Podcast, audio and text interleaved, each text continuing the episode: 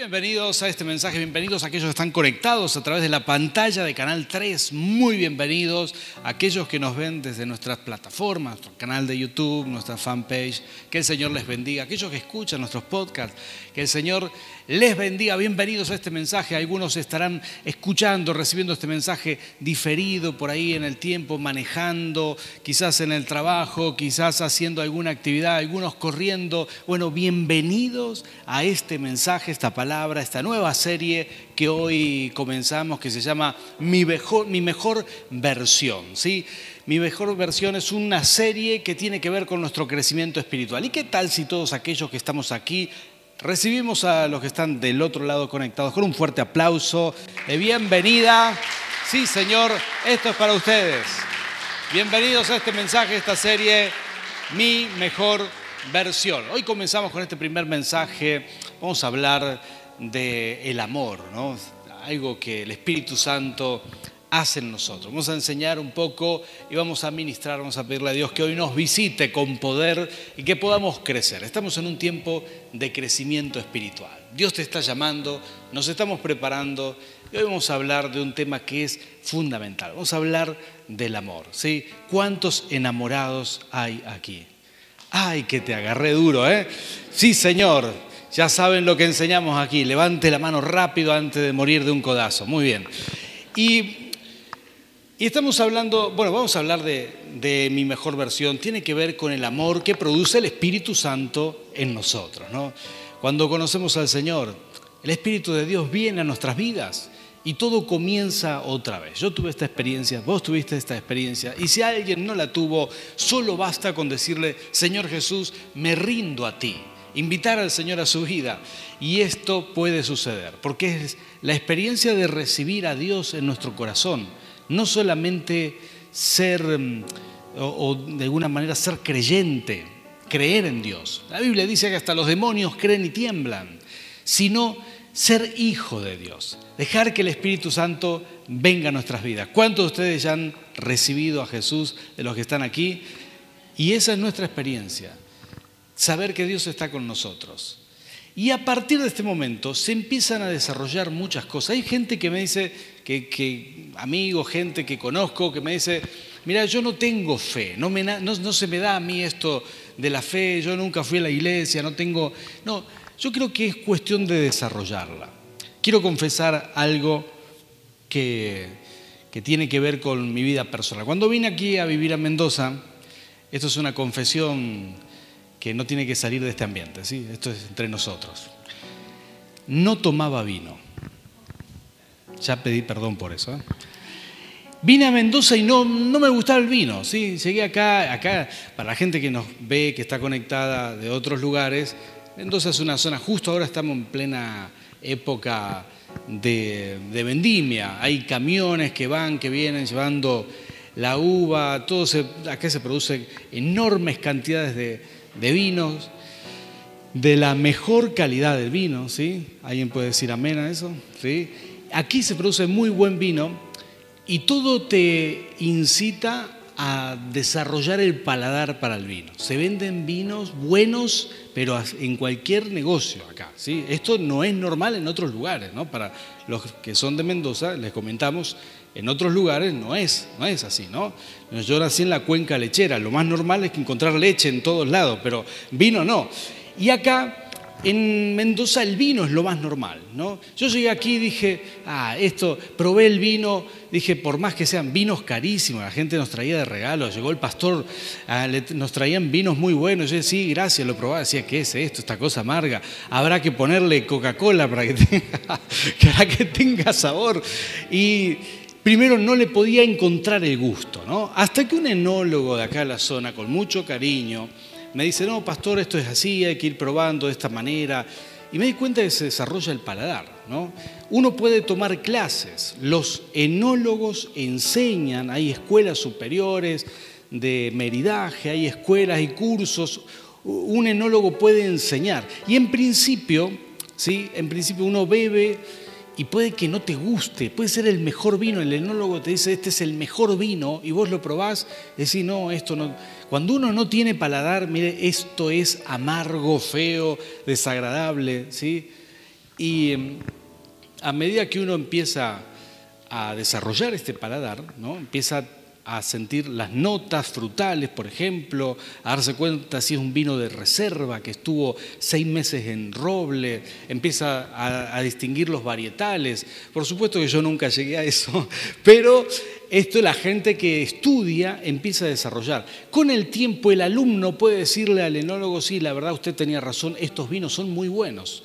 El vino nunca cambió, siempre fue el mismo, pero lo que cambió es el paladar de ese, de ese aprendiz, ¿verdad? Y de la misma manera, de la misma manera, creo que nosotros crecemos y cambiamos en el ámbito espiritual. Todos podemos desarrollar, por así decirlo, un paladar espiritual. Todos podemos desarrollar la fe conocer un poco más profundo a Dios, empezar a aumentar nuestros conocimientos y a notar cosas que antes no notábamos, ¿sí? A notar a Dios en detalles, a darte cuenta que Dios está mucho más cerca de lo que vos te imaginabas, a profundizar nuestra manera de, orar, a orar en planos superiores. Y esto tiene que ver con creer que se puede ir más profundo. Yo pregunto aquí, los que estamos presentes, ¿creemos que podemos avanzar y crecer más en Dios? Sí, pero claro que sí.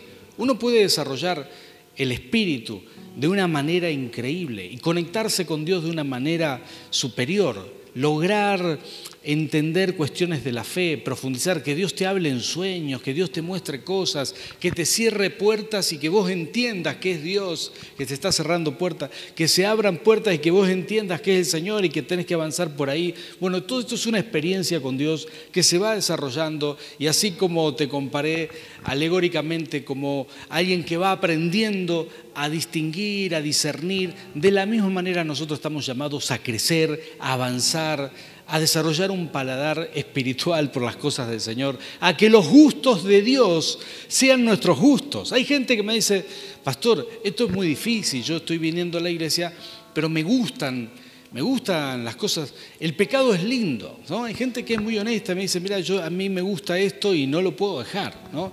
Y, y yo le digo, bueno, eso es cierto, pero no se trata de reprimir la carne, sino de liberar al Espíritu Santo en ti. Hay una enorme diferencia. A veces queremos reprimir, decir, no, no, porque no se puede, no se puede. Eso no va a durar mucho. Lo que hay que hacer es crecer espiritualmente y dejar que el Espíritu Santo te haga crecer hasta que los gustos de Dios empiecen a ser tus gustos también, ¿no?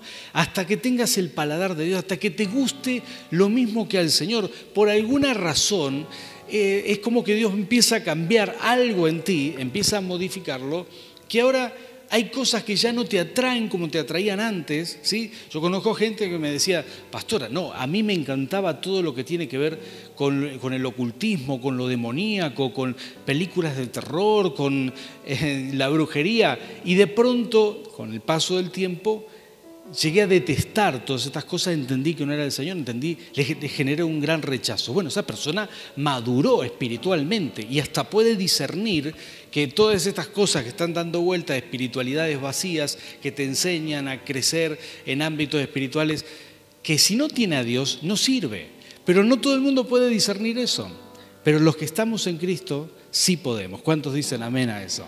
Porque desarrollaste un paladar, porque tus gustos son como los gustos del Señor. Quizás antes algunas cosas te tentaban, pero ahora que creciste espiritualmente y empezás a tener los gustos del Señor, ya lo que te tentaba antes, ahora te causa un rechazo. ¿A alguien le pasó esto? ¿Sí? Maravilloso, ¿verdad?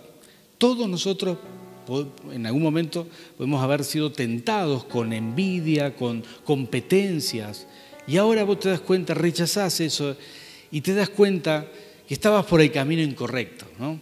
que ahora creciste, maduraste y haces lo que Dios haría. Te alegrás con el que crece, felicitas al que avanza, porque sabes que tarde o temprano esas victorias vendrán para ti también. ¿Cuántos dicen amén? Hoy quiero hablarte del fruto del Espíritu en nosotros. ¿sí? Y voy a leerte un texto de las Escrituras, un texto escribió el apóstol Pablo. ¿sí? Y para entender esto, se lo escribe a los Gálatas, una iglesia que estaba luchando con tentaciones de la carne y que estaba luchando con retroceder. Había creído en Dios, había confiado en Dios, pero nunca había desarrollado el paladar, nunca había desarrollado su vida espiritual. Y el Señor le dice a través del apóstol Pablo, los insta a madurar en el espíritu, a dejar un poco las cosas de la carne y a crecer en este ámbito. Y dice así, Gálatas capítulo 5, versículo 22 al 25, vamos a leer, y dice así la palabra del Señor. En cambio, el fruto del espíritu, por favor diga conmigo, el fruto. Es uno solo, ¿no? Es como un árbol que da un fruto, ¿no? Que crece y da un fruto. Pero ese fruto tiene diversas cualidades. El Espíritu Santo crece en ti y empieza a dar frutos. Y dice, el fruto del Espíritu es amor, alegría, paz, paciencia, amabilidad, bondad, fidelidad, humildad y dominio propio. No hay ley que condene estas cosas. Los que son de Cristo Jesús han crucificado la naturaleza pecaminosa con sus pasiones y deseos. Si el Espíritu nos da vida, andemos guiados por el Espíritu. Maravilloso este texto. Y mm, acá la Biblia nos, nos muestra que el Espíritu Santo viene a hacer una obra sobre nuestras vidas, una obra tremenda. ¿Sabías que la personalidad se construye de distintas formas, ¿no? Voy a leerte un concepto de personalidad de José Blecher, la personalidad se asienta sobre un trípode formado por la constitución, el temperamento y el carácter. Esa es la personalidad. Todos nosotros formamos una personalidad, tenemos una personalidad. Está formada por estas tres patas, una mesa de tres patas, ¿no? Pero las primeras dos, la constitución y el temperamento, tienen que ver con cuestiones biológicas, que no las podemos manejar. Pero la tercera es el carácter. Y el carácter se construyó a lo largo de la vida lo hemos construido. ¿sí? Por ejemplo, ningún bebé nace con miedo. ¿sí? ¿Conocen un bebé que nazca y, tenga miedo? No, no tiene miedo, no tiene vergüenza, no tiene nada de esto.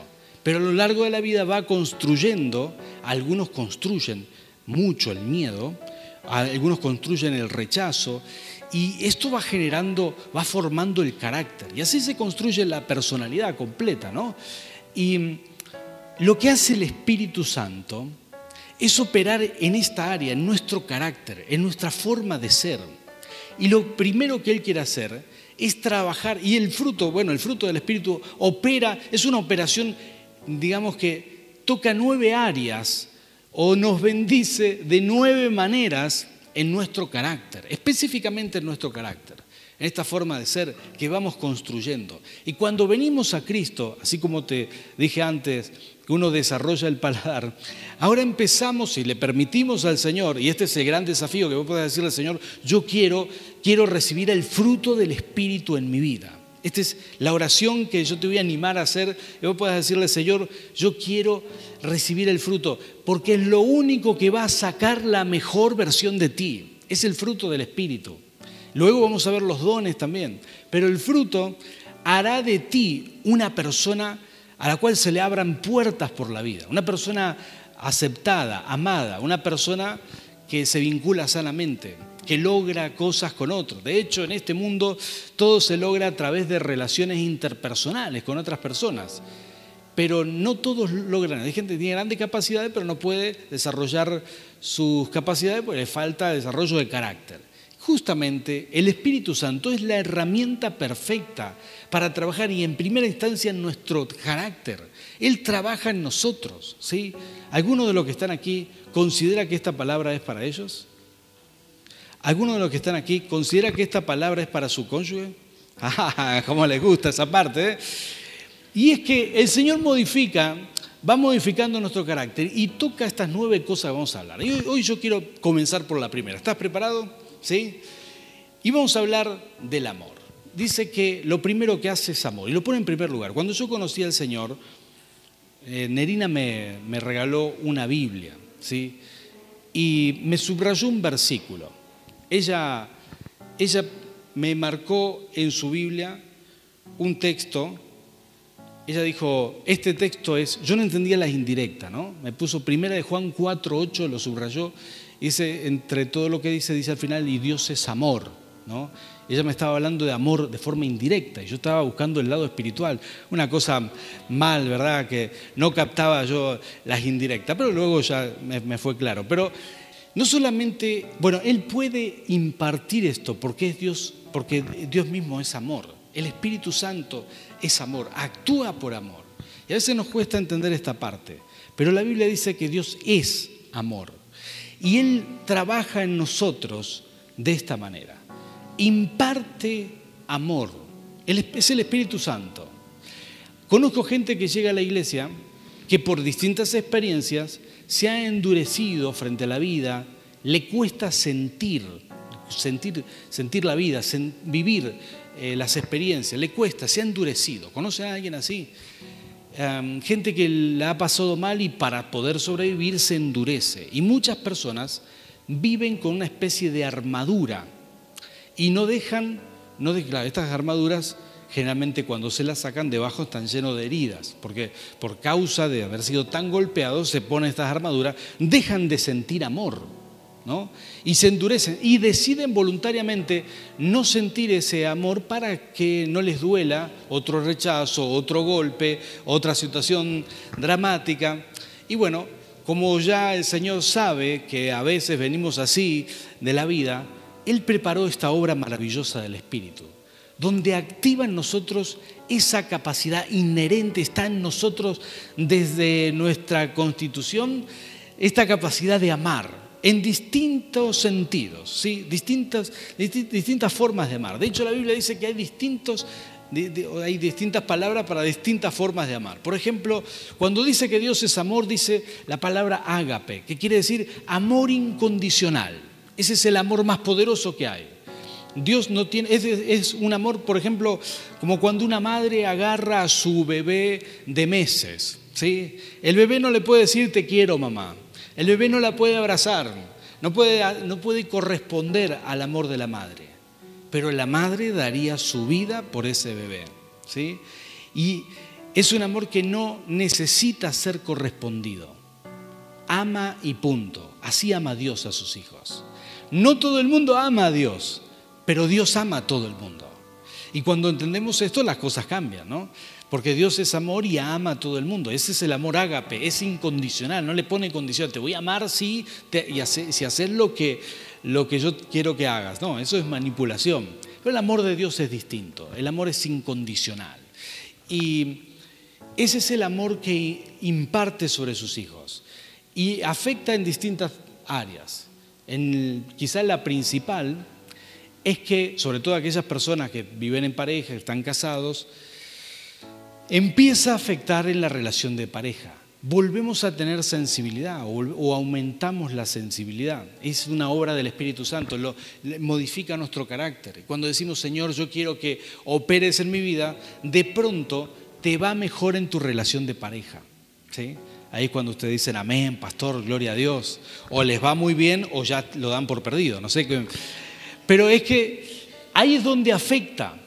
Es que empezamos a entender la profundidad y el valor de amarnos, de tener una pareja que tiene, que se lleva bien, que tiene buen trato.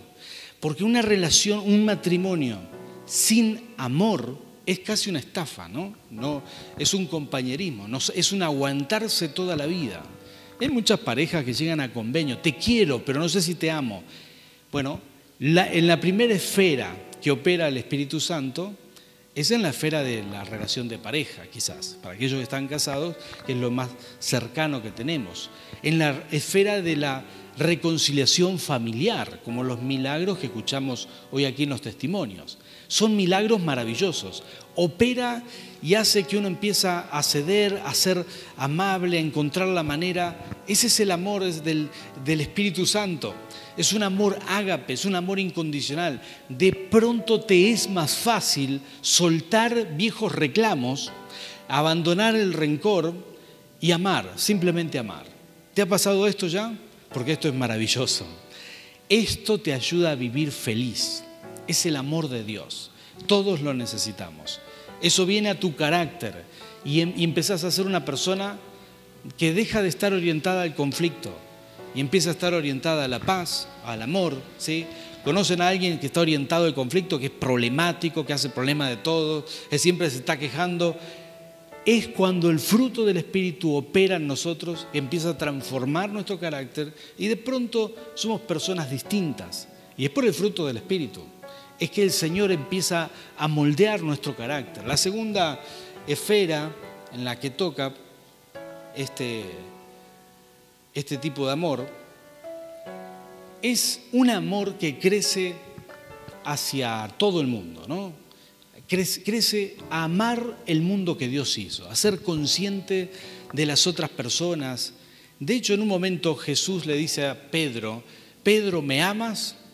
Pedro le dice, yo te quiero, Señor, yo te amo. Y, y Jesús le dice, Pedro, ¿me amas? Y tres veces le pregunta y, Pedro termina diciendo, Señor, tú sabes que yo te quiero. ¿Sí? Como que no alcanzaba al nivel de amor que Jesús le pedía. Y Jesús le termina diciendo, Pedro, si me amas, apacienta mis ovejas. El amor de Dios lo que hace es llevarte a servir, llevarte a, buscar las personas que aún no conocen al Señor. El amor de Dios, cuando se imparte y es parte de tu carácter, y empieza a transformar tu vida, empezás a tener una vida orientada hacia aquellos que no tienen a Dios todavía. Y esto es maravilloso. Empezás a tener una preocupación, como alguien que dijo en los testimonios, ya va a llegar toda mi familia a los pies de Cristo. Y eso te va a suceder porque ahora esa es tu preocupación. ¿De dónde viene esa preocupación? Del amor que está creciendo en ti. Es el amor del Espíritu. Y eso es natural, totalmente natural. No dejes que la obra del Espíritu Santo se frene por nada. En, tercer lugar, ¿sí? el amor que se desarrolla es el amor por los hermanos de la iglesia.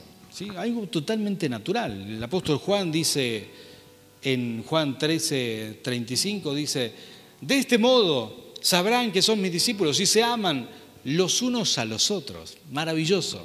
Los hijos de Dios se aman, ¿sí? los hijos de Dios entienden que el amor es lo más natural, lo más normal. Y em, hace unos días atrás recibimos muchos chicos extranjeros por el campamento. Eh, de pronto vino un chico mexicano precioso muchacho, vino, compartió con nosotros un corazón muy lindo, tuvo unos días, tuvo unos problemas y eh, por el viaje, por la pandemia, por esto, por aquello, tuvimos que comunicarnos con la familia, con los padres y la amabilidad, el amor que se notaba, nunca los vi personalmente, pero me di cuenta que podríamos llevarnos muy bien. Una cuestión en común, es Dios. Uno está predispuesto a conectarse con gente del reino de Dios. Hay una predisposición, es un amor que fluye en la iglesia. No idealizamos a los hermanos, muchos están creciendo, muchos están, son imperfectos todavía, no creemos que, ¿verdad? que son tan espirituales que ya no tocan el piso, que van flotando en una nube. No, de ninguna manera. Muchos estamos en proceso, pero entendemos ese contexto.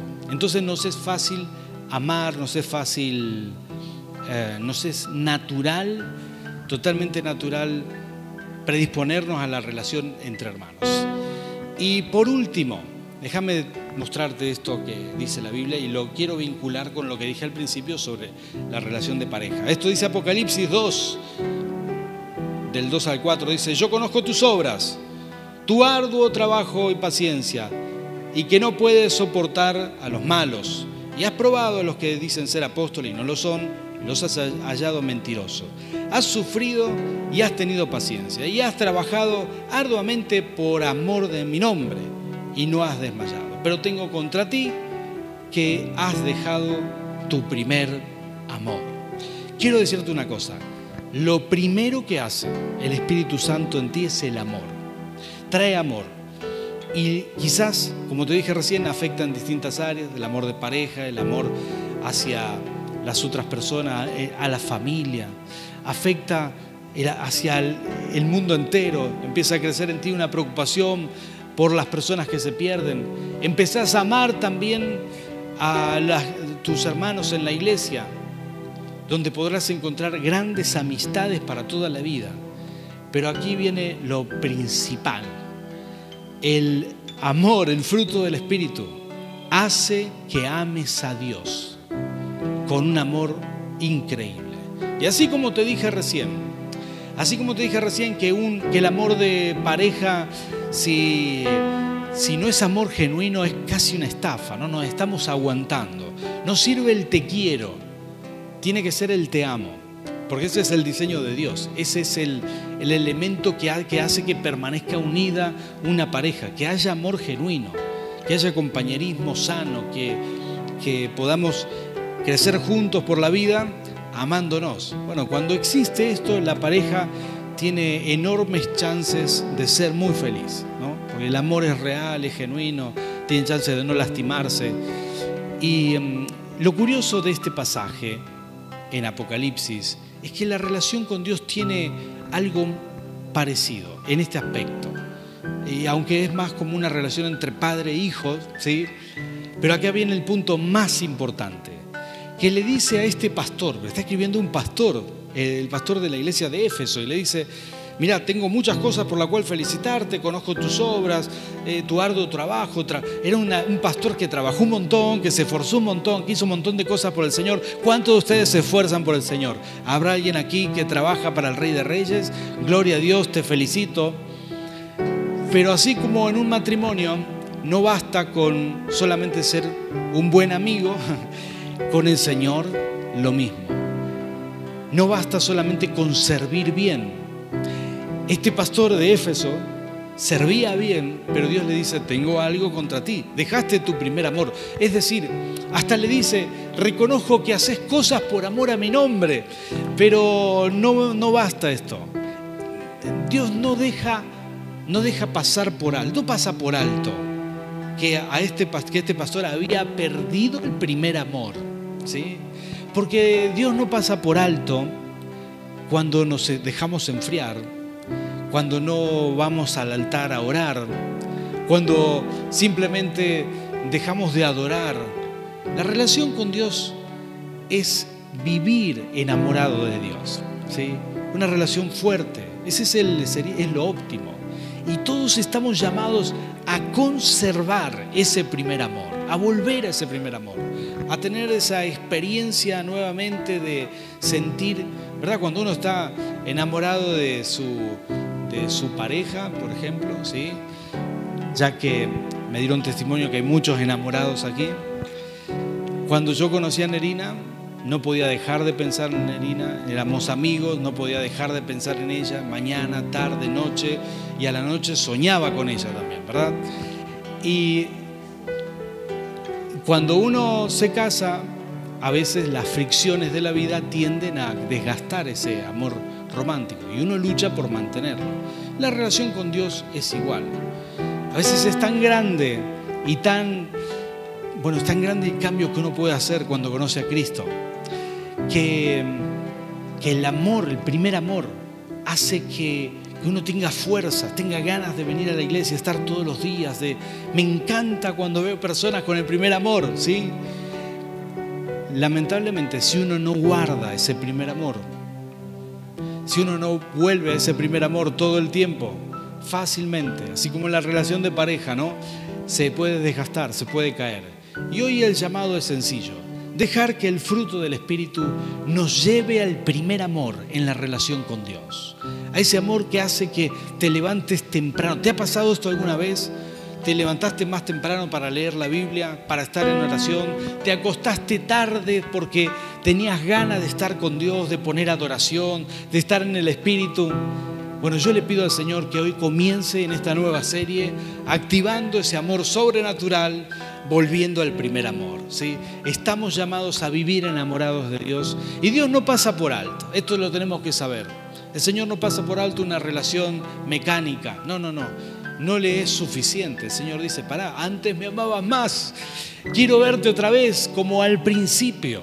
Y yo sentí esta palabra para mí en primer lugar, ¿no? Porque todo el tiempo tenemos que tratar de volver a ese primer amor, vivir enamorado del Señor. Así que yo quiero darte una palabra eh, de aliento y con mucho amor, confrontativa en tu relación con Dios. ¿Cómo estás en ese amor profundo para con Dios? Por favor, ponte de pie. Vamos a orar juntos. Vamos a clamarle al Rey de Reyes que Él active el fruto del Espíritu y que el amor sea lo que abunda en nuestro corazón. A medida que abunda el amor, todo lo demás se alinea. ¿eh? Esto es maravilloso. Todo lo demás empieza a mejorar. Si hay alguna persona aquí que me dice, pastor, yo creo que he sido mucho tiempo insensible, que la dureza de la vida, los golpes me han dejado insensible y vengo aquí de esa manera. Si hay alguien aquí, yo quiero orar por ti, porque hoy el Señor va a hacer un milagro en tu vida. Habrá una impartición, habrá una operación del Espíritu Santo dentro tuyo. Y como te dije antes, a veces hay cosas que desarrollamos, ¿no? Así como un enólogo alguna vez desarrolló el paladar que hoy lo caracteriza, de la misma manera vas a desarrollar por el Espíritu Santo el amor sobrenatural, incondicional, que viene del Todopoderoso. ¿sí? Por favor, cerra tus ojos conmigo. Y los que están del otro lado de la pantalla, quiero animarte a orar conmigo. Vamos a orar juntos. Vamos a pedirle al Señor que Él haga esta obra. Y si hay alguien aquí que me dice, pastor, yo soy, yo soy esa persona. He sido insensible, no pude amar o me encuentro trabado, frenado para amar, frenada para amar.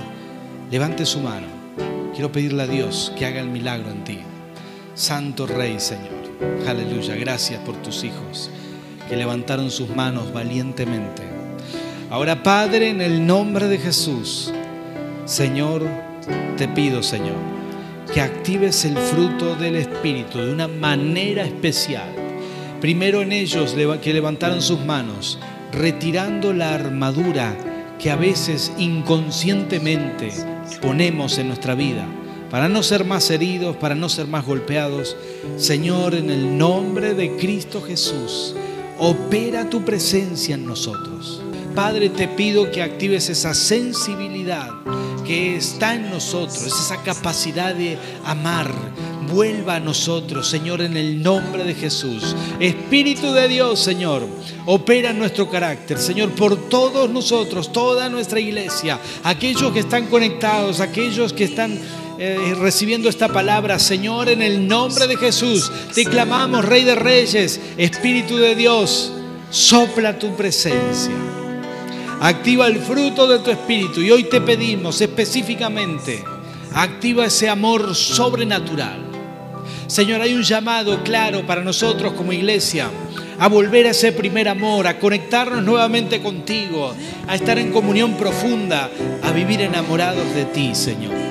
Señor, yo te clamo en el nombre de Jesús que a partir de este momento veremos milagros de amor, familias reconciliadas, matrimonios que funcionan mejor. Señor, ese amor por la comunidad, amor por el mundo que se pierde. Señor, se activa ahora en el nombre de Cristo Jesús.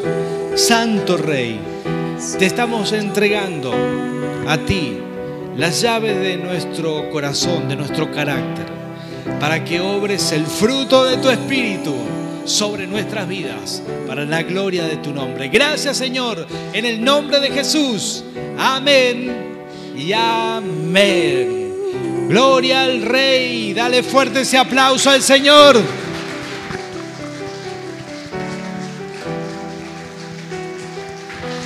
Gloria a Dios. Que el Señor te bendiga.